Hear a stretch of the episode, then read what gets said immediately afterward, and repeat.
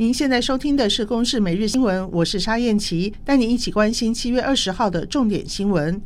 公平会在上个星期通过全联并购大润发，统一集团昨天深夜召开重大讯息记者会，宣布买下发商家乐福百分之六十的股权，正式收购台湾家乐福。后续依法需要取得公平会的核准，预计在二零二三年年中完成交割。统一企业财务长陈国辉说。交易完成后，统一企业与统一超商将分别持有台湾家福股份有限公司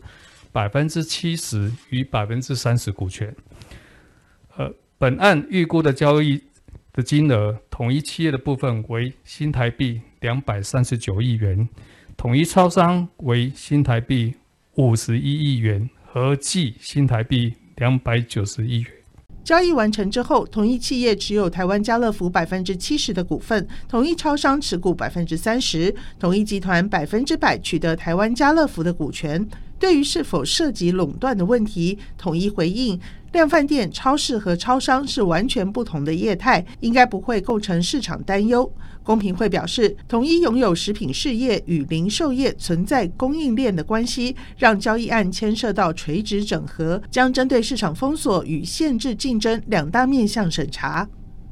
桃园市长郑文灿这个月十八号带着民进党市长参选人林志坚一同参加私人餐会，逐桌敬酒的行为被指控明显违反防疫规定。对此，桃园市卫生局回应，现行防疫政策并没有明定自宅的相关规定，但是防疫标准要严格看待，所以对郑文灿、林志坚以及劳动局长吴宏国三个人各开罚三千元。桃园市卫生局副局长苏博文说。此次虽在自宅，且非不特定人士，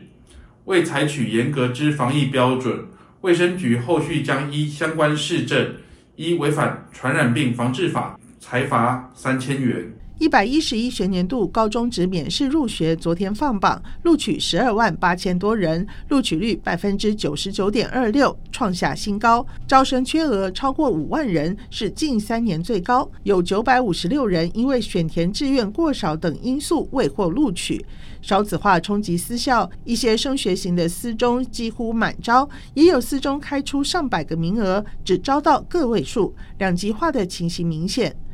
以上由公视新闻制作，谢谢收听。